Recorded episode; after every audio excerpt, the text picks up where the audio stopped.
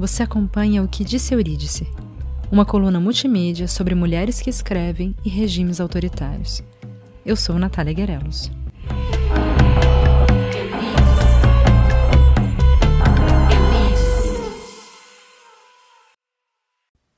No primeiro episódio de O que disse Eurídice, a gente atravessou milhares de quilômetros até chegar à China, onde acontece a trama do livro Cisnes Selvagens, Três Filhas da China, da escritora Yun Chen. O livro foi um dos maiores best-sellers ingleses da década de 90 e conta a história da autora, da mãe dela e da avó ao longo do turbulento século XX chinês. Acontece que o momento da publicação não é qualquer um. A Inglaterra vivia o fim do governo de Margaret Thatcher, que durou de 1979 até 1990, a mesma data entre a chegada da Yun Chen no país e a escrita do primeiro livro dela. Só para a gente lembrar, a Thatcher ficou para a história como a mãe do neoliberalismo, e a China foi o primeiro estado comunista que ela visitou. Foi a Thatcher quem assinou o acordo que devolveria Hong Kong ao país em 1997. A publicação de Cisnes Selvagens parece cair como uma luva. Such thinking would not have been approved by Chairman Mao, although he might have applauded the Chinese diplomacy which led to agreement on the future of Hong Kong, the British crown colony on China's southern coast. This too reflected China's warmer relations with the West. O começo dos anos 90 apresentava uma abertura da China em direção ao Ocidente. Cisnes Selvagens foi publicado nesse contexto. Yun Chen escreveu o primeiro livro dela em inglês e publicou em 1991 pela HarperCollins, uma editora gigante com cerca de 900 funcionários, fundada em 1819 e que publica autores como Agatha Christie, como Tolkien. Já em 95, ano em que Yun Chen veio ao Brasil com a mãe dela, a BBC inglesa fez uma série sobre o livro, e ele foi descrito nos jornais do Reino Unido como o livro mais lido sobre a China no país. Cisnes Selvagens, no entanto, nunca pôde circular na China continental, apesar de ter sido traduzido para o chinês por um dos irmãos da autora.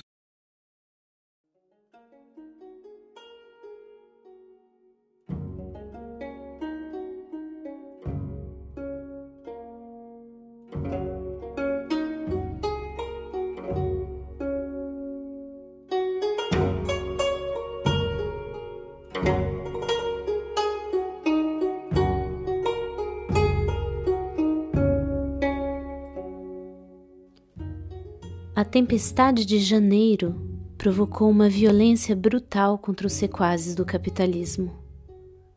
O poder era tomado das mãos das autoridades do partido e as pessoas eram incitadas a insultá-las. Grande parte da população era cúmplice, levada por intimidação, conformismo, dedicação a mal, desejo de acertar contas pessoais ou apenas liberação, frustração. O insulto físico acabou atingindo minha mãe. Um dia, ela voltou para casa com o rosto contorcido de dor. Tinham mandado que se ajoelhasse sobre cacos de vidro.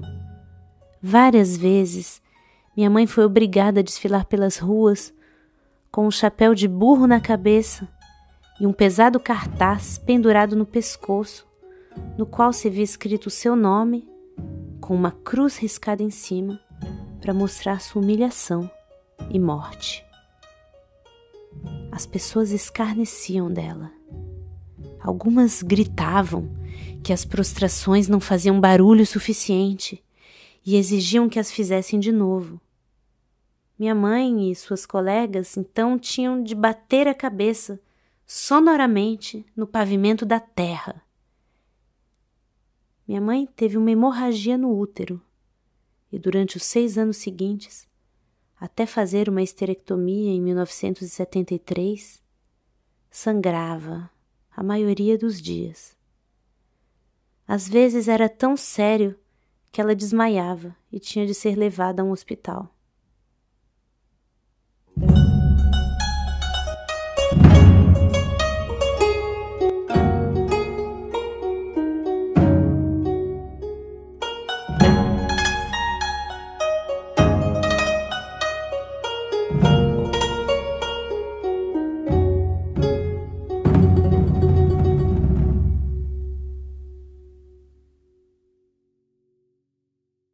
Entrevista para o Hong Kong Book Fair em 2013, a Yun Chen comenta sobre a recepção extremamente positiva por parte da imprensa britânica em relação ao livro, mas também as críticas que ela sofreu por parte dos pesquisadores especializados na China, os chamados sinólogos.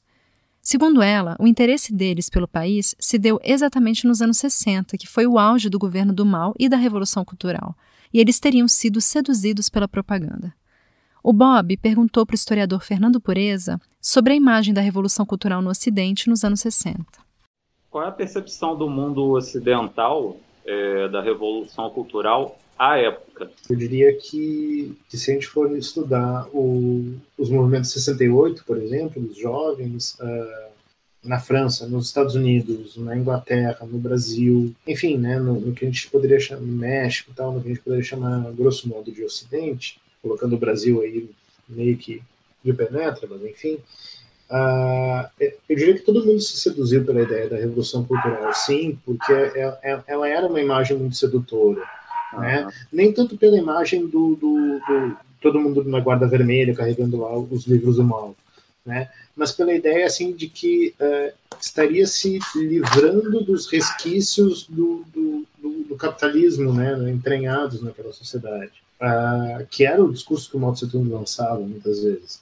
Foi o combustível, eu acho, para muitos jovens nas barricadas durante esse período de 68, mas hoje em dia eu acho que eles têm plena consciência de que ninguém, nenhum grupo político da época, e olha que a gente tinha grupos políticos, por exemplo, no Brasil, que tinham ligações com a China, ninguém sabia o que era Revolução Cultural. Ninguém sabia. Uhum. Porque a Revolução Cultural que chegava para o Ocidente né, era a revolução dos slogans o livro vermelho do mal, os, os pôsteres com todo mundo da guarda vermelha e tudo mais, né? É, são imagens que construíam imagens que constroem imaginário, mas é um pouco isso mesmo no final das contas, né? É, que estavam muito deslocados da realidade. Né? Uhum. Os relatos é, que começam a surgir ali já nos anos 70, de gente que passou, sei lá, 5, 10 anos em campo de concentração, lá tendo que campo de concentração, né? Eles mesmos chamavam campos de reeducação, porque eles tinham que ser reeducados para a sociedade comunista, etc. E tal. Uh, esses relatos eles chegam já um tempo depois, assim.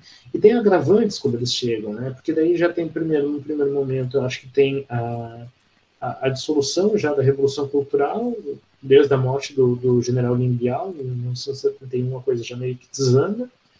Uh, e tem um, um outro processo que eu acho que é mais uh, desmistificador no Ocidente, que é a aproximação da China com os Estados Unidos na política internacional.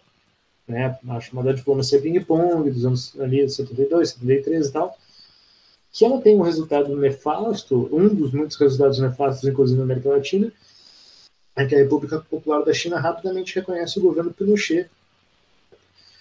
No geral, a, a Revolução Cultural, a forma como ela chegou para os jovens uh, de 68, ela foi sempre um, um slogan, mas ela, ela, um slogan, uma imagem, enfim, mas ela nunca, ela não estava propriamente conectada com o que estava acontecendo na China.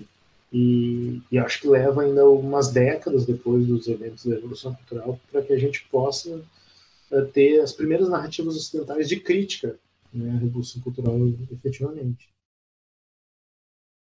A família da Yun Chen sofreu diretamente as consequências da Revolução Cultural que o Mao Zedong lançou em 1966. Os pais dela foram denunciados como sequazes do capitalismo, foram torturados publicamente, presos e enviados para campos de trabalho. O pai dela chegou a mandar uma carta para o Mao Zedong, que só piorou a situação dele. Na época, o Mao já tinha 73 anos.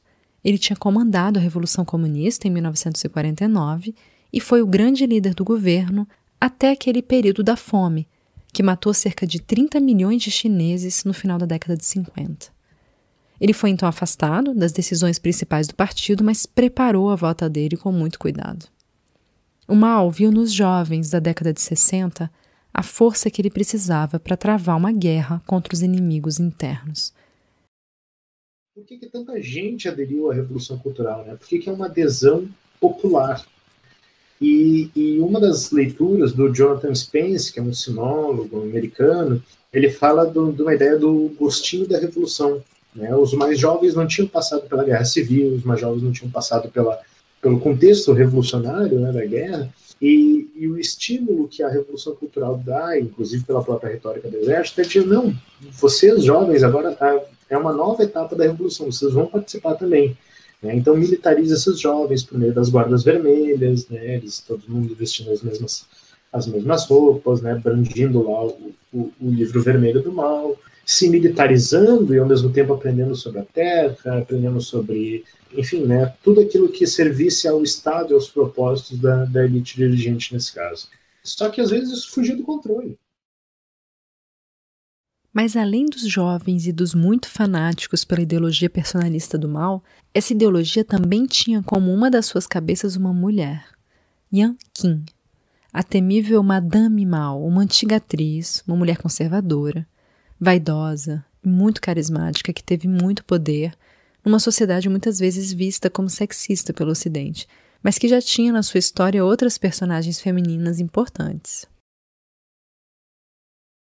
A história dela é muito, muito curiosa, assim, porque ela não era propriamente, né, enfim, tem toda uma história de que até ali o, o grande salto, ela não, ela era uma atriz, enfim, ela não era propriamente uma figura da política chinesa, né? mas ela se aproxima, né, ali dos anos 60, ela se aproxima mais, começa a fazer discurso para os jovens, ela se veste como os jovens da Guarda Vermelha e tudo mais, né, tem todo um, um mise-en-scène, né, mas como é que ela ganha é, essa proeminência, como é que ela é aceita na sociedade chinesa, né, é, eu, eu não, não, discordo, obviamente, de que a sociedade chinesa é sexista, mas há dois movimentos que são interessantes de notar. Um é que a ideia da mulher com poder na China, ela, ela talvez seja mais comum do que na lógica ocidental. Ou pelo menos tão comum quanto, porque a gente tem pelo menos dois casos de imperatrizes chinesas, uma bem vista e outra muito mal vista entre os chineses, que mapeiam um pouco essa ideia no imaginário de que, olha, a mulher com poder, ela é, por mais terrível que ela possa ser, né, em termos de caráter, etc. E tal, ela ainda é digna de ser respeitada. Essa figura, na verdade, ela, ela carrega justamente essa ambiguidade também, assim, pessoa terrível, sem dúvida, mas ela é uma figura de poder feminino, né? E eu digo que uma pessoa terrível com todo o julgamento de valor, porque, enfim, é, as pessoas que ela mata da própria família para poder se manter no poder não, não são poucas.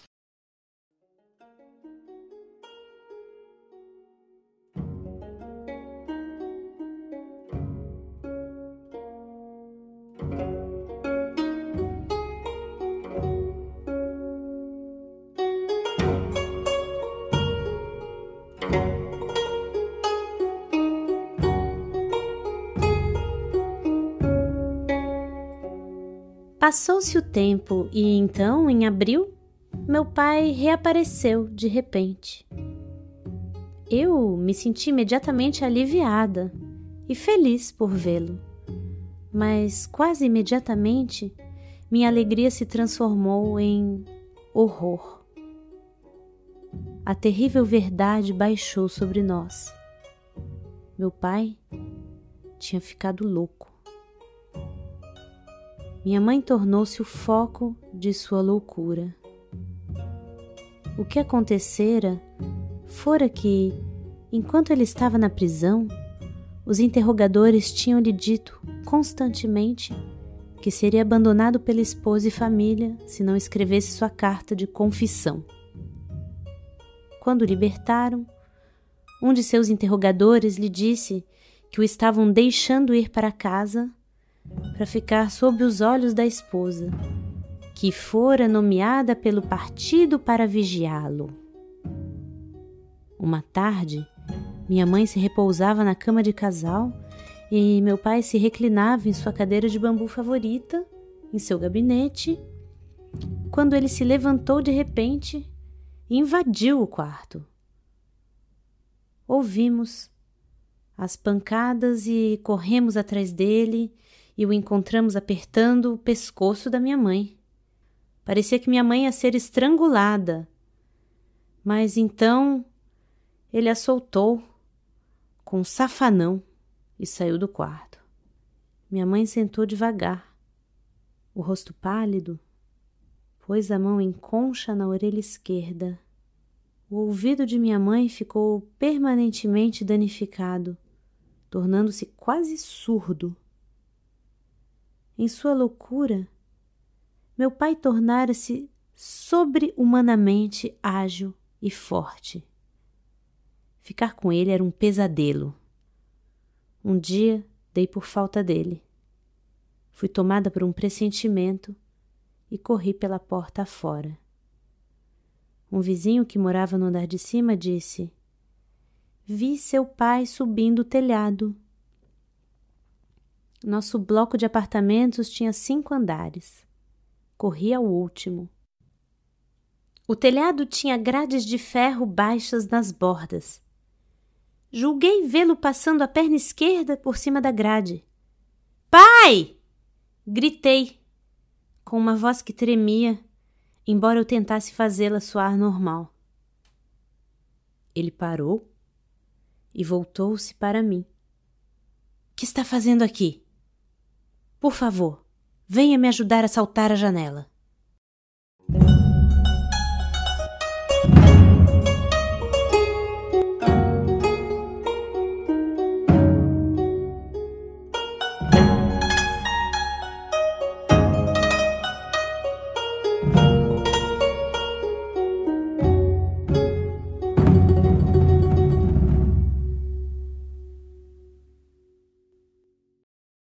Chen escreveu Cisnes Selvagens com o apoio do marido, o historiador britânico especializado na história da Rússia, John Halliday. Esse primeiro sucesso da autora fez com que eles assinassem juntos uma biografia de Mao Zedong, publicada em 2005.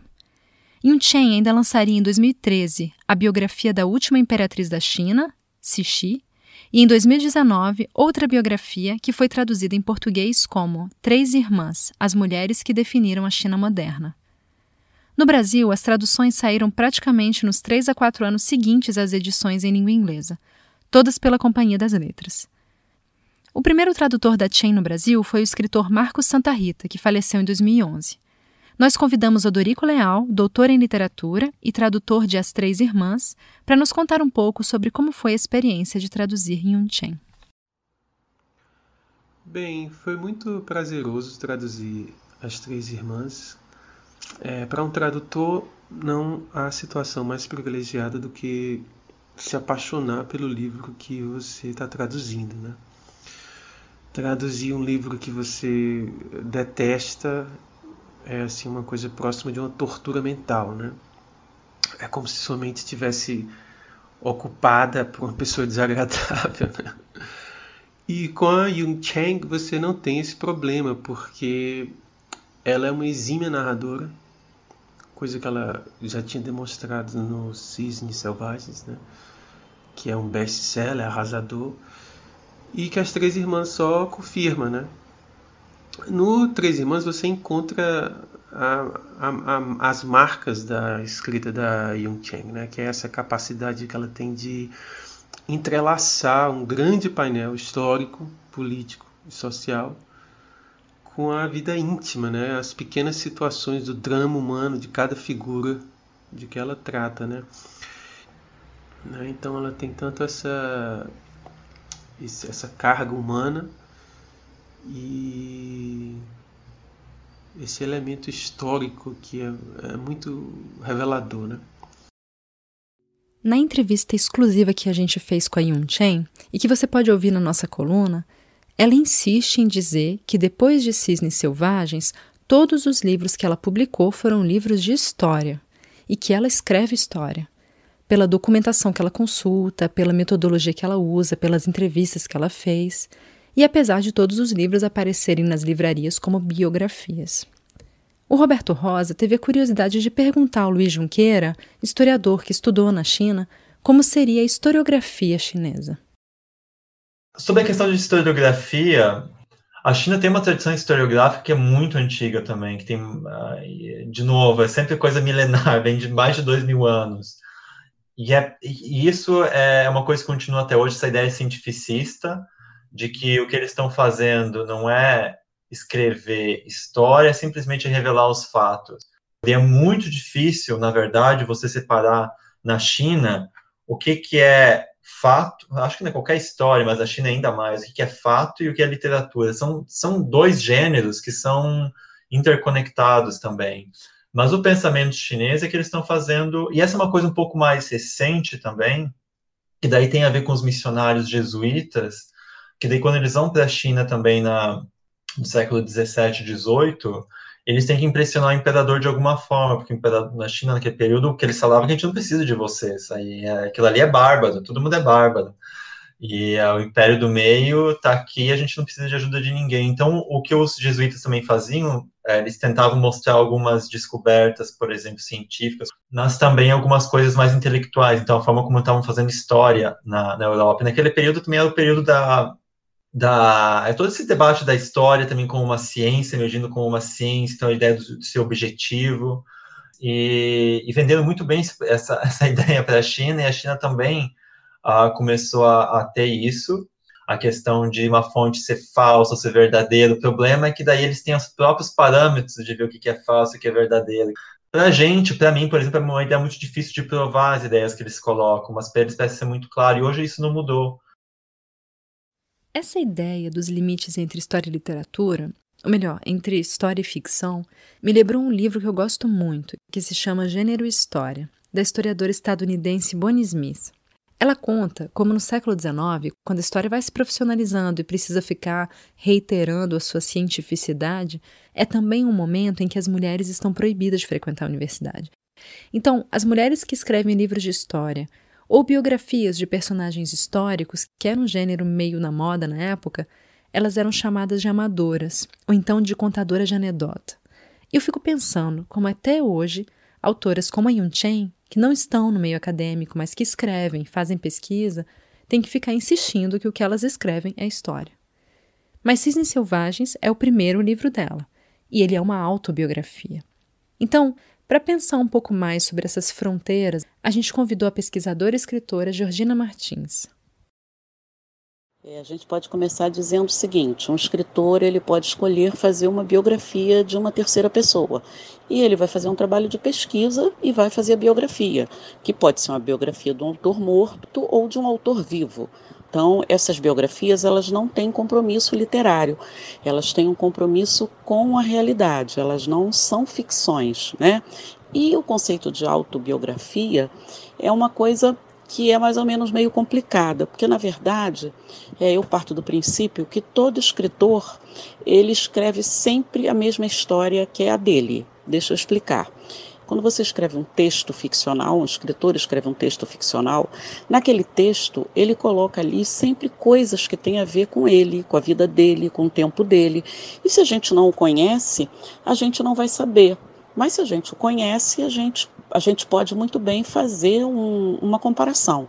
Em geral, a autobiografia, o autor trabalha com memórias, né? Mas ele vai trabalhar com ficção. Isso seria autobiografia, né? Um relato autobiográfico. É você fazer uma ficção sobre a sua vida. Então é uma questão de narrativa. É o que você é, retirou daquela experiência, é o que você consegue fixar daquela experiência, né? Já a biografia não, a biografia tem um, todo um trabalho de pesquisa que não necessariamente está ligado à memória. Quando a Yun Chen veio ao Brasil em 1995, por iniciativa da Folha de São Paulo, do Diners Club, da Companhia das Letras e da Varig, foi justamente pelos limites entre ficção e não ficção que ela foi criticada pelo sociólogo Florestan Fernandes, que dedicou uma resenha ao livro dela na Folha de São Paulo. O título do comentário dele é Uma Biógrafa Tagarela. Eu pedi para o Bob ler alguns trechos desse artigo. O leitor fica sem critérios para separar a realidade do subjetivo. Chang não revelou força imaginativa suficiente para ir além do lado trágico do que deveria ser uma aceleração arrebatadora da revolução. A gente já falou sobre a imagem positiva que esse período teve no Ocidente dos anos 60 e da dificuldade em desmistificar ele. Mas lendo essa crítica, eu fico mais a me perguntando se um biógrafo, homem, seria definido como tagarela, ou alguém incapaz de ir além do trágico da sua própria vida.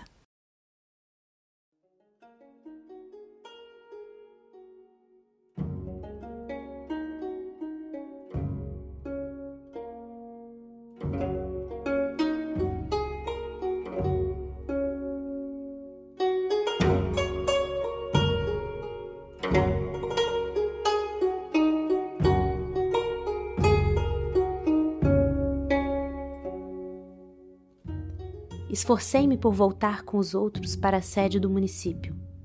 Estava escuro quando chegamos.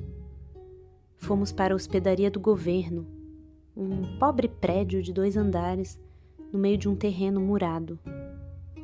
O alojamento do porteiro estava vazio e não havia ninguém à vista nas instalações tampouco. Entrei num quarto após me assegurar de que não havia ninguém nele.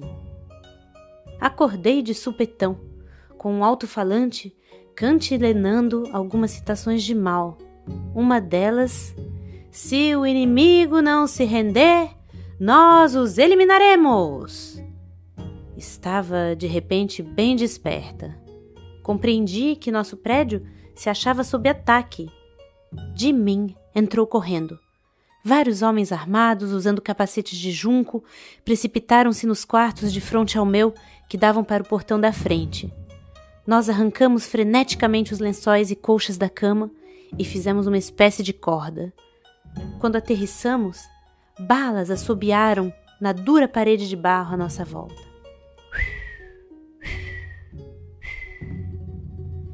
Nós nos curvamos e corremos para o muro caído. Depois de o saltarmos, continuamos correndo durante muito tempo antes de nos sentirmos suficientemente seguros para pararmos. Dirigimos-nos para a casa de um amigo, numa comuna próxima, para recuperar o fôlego e decidir o que fazer a seguir. A caminho soubemos por alguns camponeses que a hospedaria fora explodida.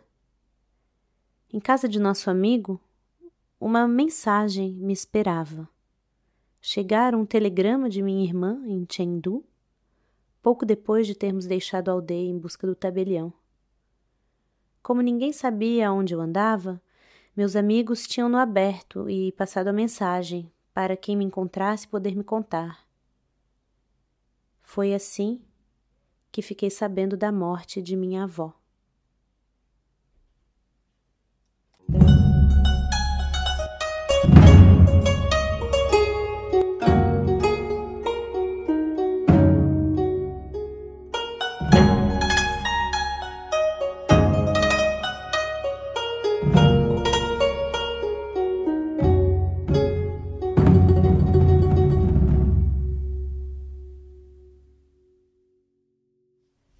História que a Yun Chen conta sobre a Revolução Cultural, duas passagens me marcaram muito. A primeira é a perseguição aos agentes da educação em todos os setores e níveis, do ensino infantil até a universidade. Os comandantes da Revolução incitavam os alunos já em 1966 a se voltarem contra os professores e as professoras que apanhavam deles, eram torturados e expostos nas ruas como traidores, ou então eram mandados para a tal da reabilitação nos campos. Foram seis anos sem que os chineses tivessem aulas. A Cimeia perguntou a Luiz Junqueira como que essa memória se constrói hoje na China. Tem muita uhum. gente que está viva ainda, eu digo torturadores, sabe? Esse, uhum. esse nível de. Essa coisa do ressentimento, sabe? Se existe, se há essa, esse sentimento de ressentimento em relação a esse, a esse passado recente da China uhum. em relação à dureza, à ditadura. Se, uhum. se eles chamam de ditadura, eu imagino que não, claro, mas. Então, essa é uma questão interessante, porque essa é dos tópicos de história que você considera imaginar mais complicados na China. Primeiro, que você não aprende isso. Uh, você aprende história chinesa quando você sai da China, mesmo os chineses. E mesmo na universidade. Isso não quer dizer que os professores lá sejam amorfos, sabe, que não sabem o que estão pensando. Eles sabem, mas eles sabem muito bem como se expressar. Então, eles sabem que tem coisas que não pode simplesmente discutir. Você não pode falar sobre as falhas do governo do mal na sala de aula. Eles comentam ainda a revolução cultural, porque é uma coisa que é difícil esconder, mas aí também a culpa não é do mal, a culpa é sempre dos outros. E esses outros aí já foram degolados. A segunda passagem que me chamou a atenção tem a ver com a questão do culto à personalidade do mal e de como em um Chen, então estudante, conta a desconstrução psicológica que ela teve que fazer em si mesma para conseguir enxergar a responsabilidade dele nas violências que aconteciam contra os seus próprios pais. Yun Chen descreve quantas famílias se despedaçaram em nome do culto a Mao Zedong.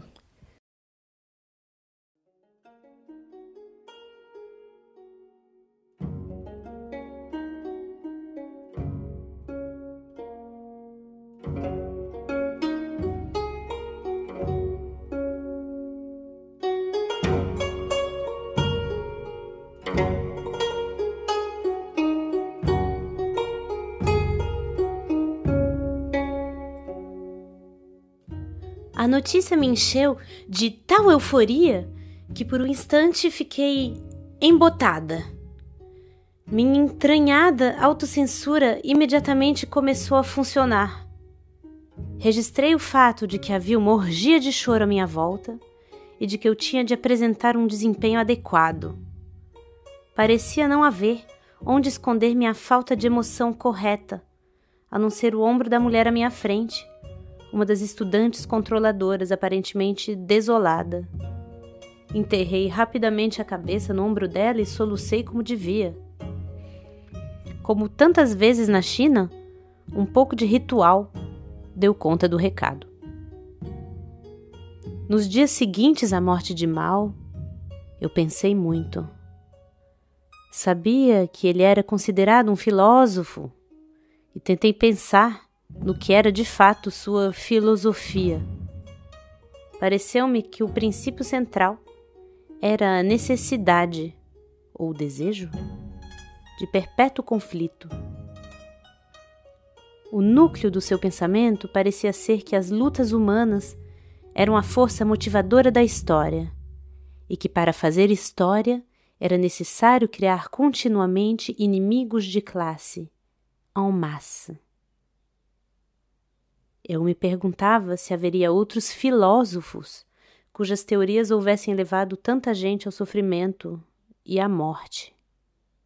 Pensei no terror e infelicidade a que a população chinesa fora sujeita.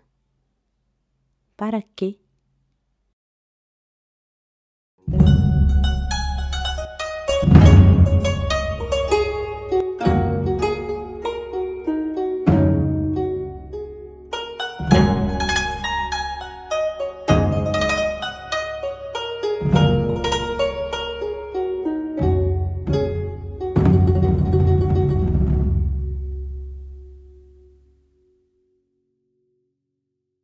Morte de Mao Zedong, em 1976, foi o momento da revelação para Chen de que ele foi apenas um homem. Um homem que, segundo uma entrevista dela para o Pioneer Institute, era completamente indiferente à população chinesa, querendo sempre mais poder. Para Chen, ele não era idealista, ele era realista e cínico. Aqui é muito importante a gente dizer que a Yun Chen não condena a crença que os pais dela depositaram no Partido Comunista, nem na ideia de igualdade que eles defendiam. Para ela, o Mao Zedong, ditador chinês, não era marxista. Ele usou o marxismo para o que ele queria construir como regime pessoal. O que leva a gente a pensar o que tem em comum os regimes autoritários e a diferença entre eles e os regimes totalitários ainda que cada cultura produza os seus próprios monstros. A gente convidou o historiador Diogo Cunha, que é especialista nessa área, para explicar para a gente o que, que seria o autoritarismo e o totalitarismo enquanto conceitos. É, o conceito de autoritarismo ele é bastante amplo, né? E, e daí a gente pode é, utilizá-lo, atribuir não só a regimes políticos, mas também né, a, a, ideologias políticas, por exemplo, ou a personalidades, né, personalidades específicas. Né. É, com relação ao autoritarismo como regime político, a gente pode caracterizar como é, um regime que tende a concentrar poder nas mãos de uma pessoa ou né, de um órgão específico. Né? em contrapartida, é, é um regime que enfraquece é, não só os contrapoderes, é, de uma forma geral, instituições de controle, é, mas também é, as organizações e os movimentos da sociedade civil. Né, se fosse para definir o, o, autoritarismo como regime político, uma definição rápida seria essa: né, a concentração de poder do poder executivo na mão, nas mãos de um órgão ou de uma pessoa, enfraquecimento é, dos contrapoderes, dos, das instituições de controle e da sociedade civil.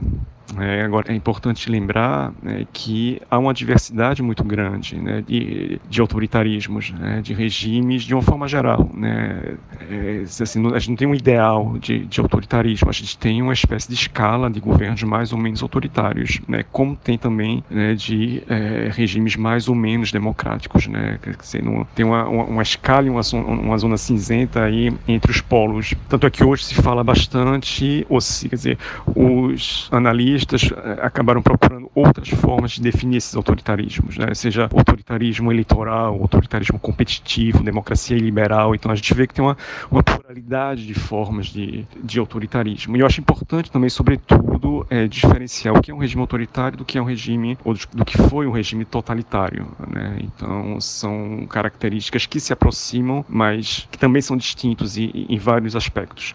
Né? Então o autoritarismo ele tende mais, por exemplo, a dar início a um processo de, de, de despolitização da sociedade, desmobilização da sociedade. É, não é necessariamente um partido único, pode ter mais de um partido funcionando. É, você pode ter um, assim, as elites, elas podem ser um pouco mais diversificadas do que no totalitarismo, né, onde a gente tem realmente um regime né, de terror, de mobilização permanente. Né, de, então seria essa a, a definição que eu daria de autoritarismo. Yun Chen diz que seria impossível se tornar escritora na China de Mao. Ela só conseguiu escrever a história da sua família quando ela saiu do país. Mas não bastou só isso.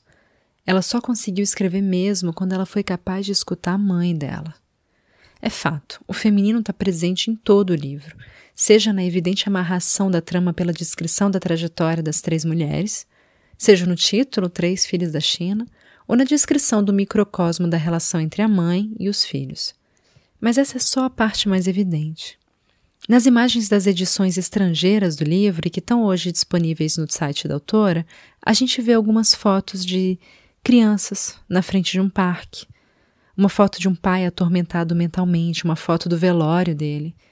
Fotos nas quais a autora mesma quase nunca está no centro sempre um pouco à direita da imagem, como se ela estivesse se escondendo com a cabeça baixa, um ar cansado.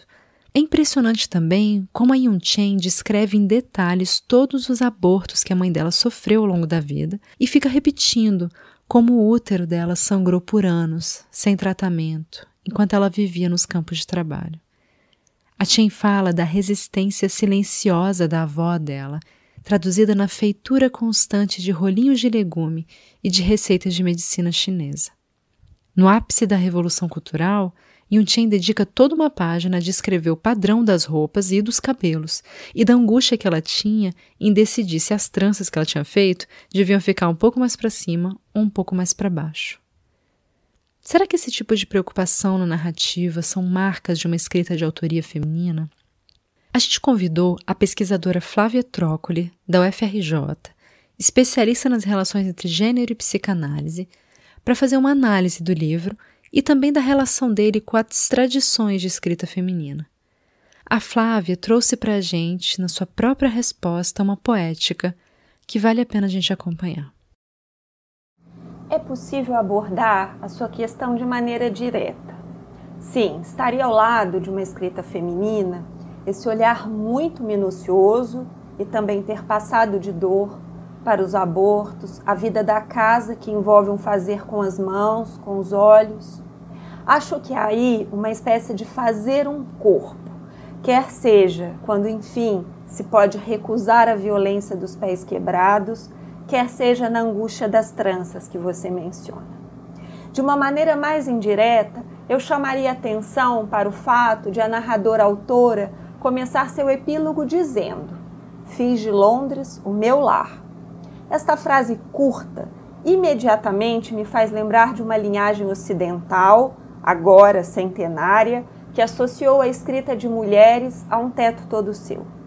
No final da década de 20, Virginia Woolf entrelaça a escrita de mulheres a condições materiais para sua existência. Um teto, uma tranca na porta e algumas libras fariam com que essa escrita fosse menos escassa e menos esporádica. Em meados da década de 70, Helene Sixu conclama as mulheres a escreverem seus nascimentos, seus partos, a história de suas mães, suas avós, suas tias, seus modos de amar e de gozar. Na década de 90, Marguerite Duras diz da necessidade de solidão para escrever. Ela comprar uma casa e nela escutaria as vozes de gerações de mulheres silenciadas.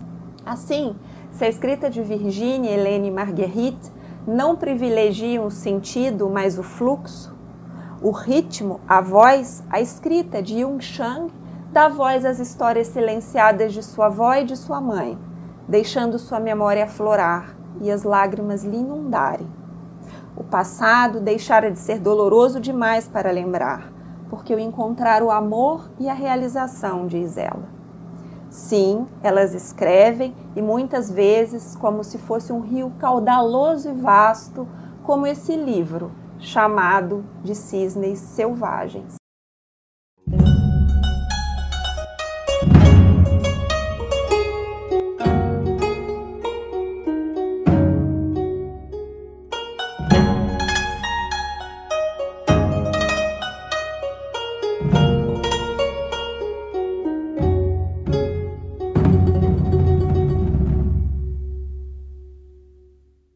Nos contextos de queda do Império Manchu, guerras civis, invasões estrangeiras, o governo do Kuomintang, a fundação da República Popular e a Revolução Cultural, os ideais, as frustrações, os traumas, as perseguições são as tônicas desse épico que conta a história de três gerações de mulheres que, ao longo do século XX, lutaram pela sobrevivência face ao totalitarismo. Yun Chen diz ter lidado com seu trauma através da escrita uma escrita que só pôde se realizar fora do lugar do trauma e no país distante, o lugar onde ela se sentiu segura para isso. A escrita e a publicação do livro de Yun Chen aconteceu então na época da reabertura da China após a morte de Mao Zedong e durante a onda de políticas neoliberais no Ocidente. O mundo em que a gente vive não deixa dúvidas de que a ambição humana pelo poder, a propagação da violência contra inimigos inventados, a política de um país feita em nome de um só homem está longe de ser exclusividade da história chinesa. Cisnes Selvagens é um testemunho de como governos autoritários deixam marcas de medo, e ler o relato dela ajuda a gente a não deixar que esses regimes voltem a acontecer.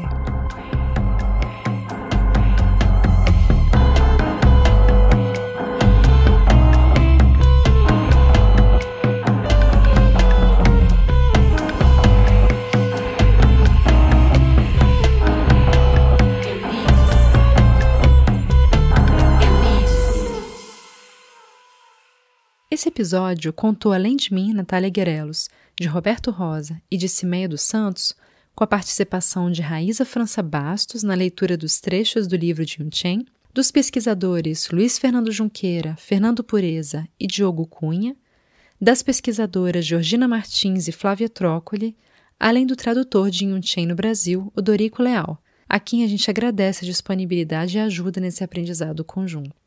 O tema musical do nosso podcast foi feito pelo Sam Nóbrega, e já os trechos do livro que foram lidos, assim como todas as referências usadas aqui, estão descritas nesse podcast.